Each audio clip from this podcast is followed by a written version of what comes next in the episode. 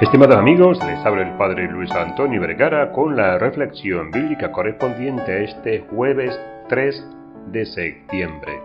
El Evangelio está tomado de San Lucas capítulo 5 del 1 al 11. El evangelista hoy nos recuerda que rememos mar adentro y echemos las redes para pescar. Y aunque las redes salgan vacías, no nos desanimemos, sino que lo intentemos una y otra vez. Pero para echar las redes tenemos que tener dos actitudes fundamentales, fe y constancia. ¿Difícil? Sí, pero no imposible. Debemos aprender a nadar contrariamente y no desanimarnos, porque nuestra pesca es la pesca de hermanos para el reino de Dios y no todas las personas están dispuestas a escuchar y menos a seguirle. Jesús insiste, echad las redes.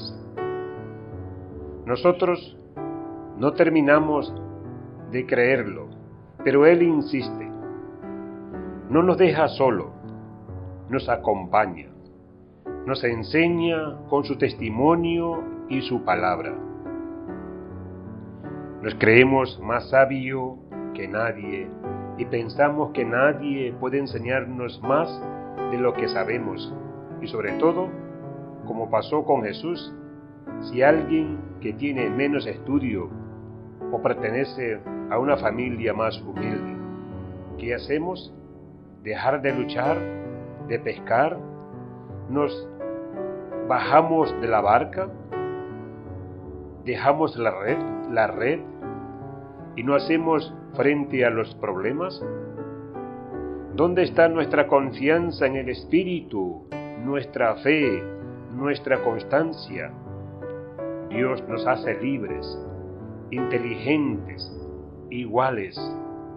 Pone a nuestro alcance todo lo necesario para enfrentarnos a los problemas y nos da el don de la palabra para traer a nuestros hermanos al camino de la fe. En definitiva, a ser mejores personas y a trabajar por un mundo más justo y equitativo para todos.